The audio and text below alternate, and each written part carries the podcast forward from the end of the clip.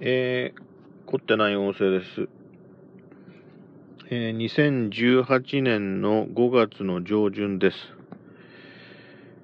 えー、っと、ゴールデンウィークも終わりまして、うーん、まあ、あんまりあの、全部続けたような休み方はもちろんできなかったんですけども、それなりにねですね、前半と後半と、まあ、後半の一部についてはちょっと仕事で、あの職場に行きましたけども、まあ、それでもまあ、休めてよ、休めた方でよかったなっていう感じなんですけども、えー、まあ、ゴールデンウィーク明けっていうのもなんかこう、気だるい感じですね。あの、普段のペースに乗り切れないっていうか、まあ、そろそろそれから数日経ってですね、えー、まあ、普段の調子に戻せ、戻せつつ、戻しつつあるっていうか、戻せてきた状態なんですけども、はい。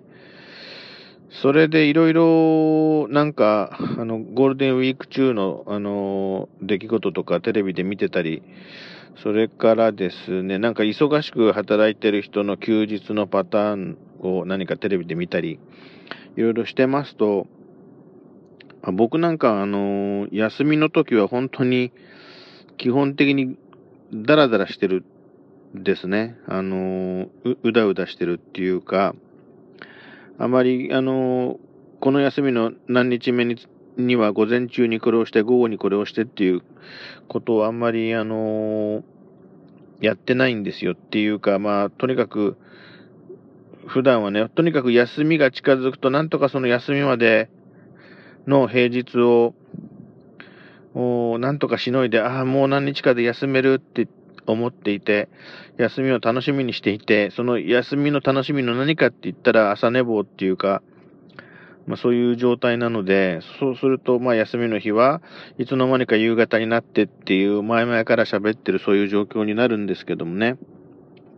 なので、その、そうじゃない人がすごくう羨ましい、羨ましいっていうのとも違うな。まあ、感心しちゃうっていうか、ある意味尊敬するんですよね。そういう、休日も、そのアクティブな人。そういう人って仕事上も大抵非常にあの、うん、活動的で、まあ、アクティブで、熱心で、で、休みの日も、そのレクレーション的にも、こう、アクティブで、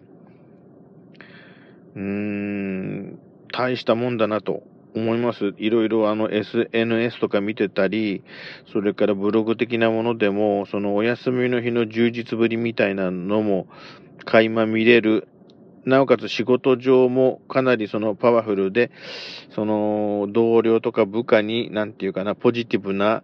なんかこう波動を送りつつ、頑張ってますみたいな人を見ちゃうと、なんかね、本当にすごいなと思うんですよね。で、あの、まあ、そういう人たちって、英気を養うんですよね。うん、休みに。で、その、うん、ゴルフ何ラウンド、よく僕ゴルフのことわかりませんけど、何ラウンド、ま、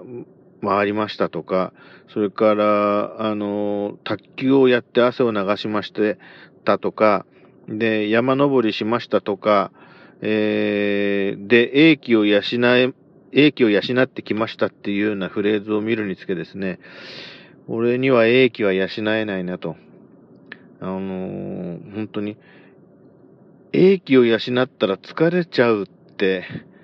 えー、英気を養うってどういうことって、こう、疲れる方向に体を鞭打つことかみたいな、うーん、そうだよね。その、そう思っちゃうんですよ。その、あの、なんていうか、何もしないでゴロゴロして英気を養いましたっていう表現はちょっと日本語的にやっぱりおかしいわけで、英気を養える人っていうのはやっぱりアクティブな人なんでしょうし、俺には英気は養えないなと。こう、まあ、毎回その、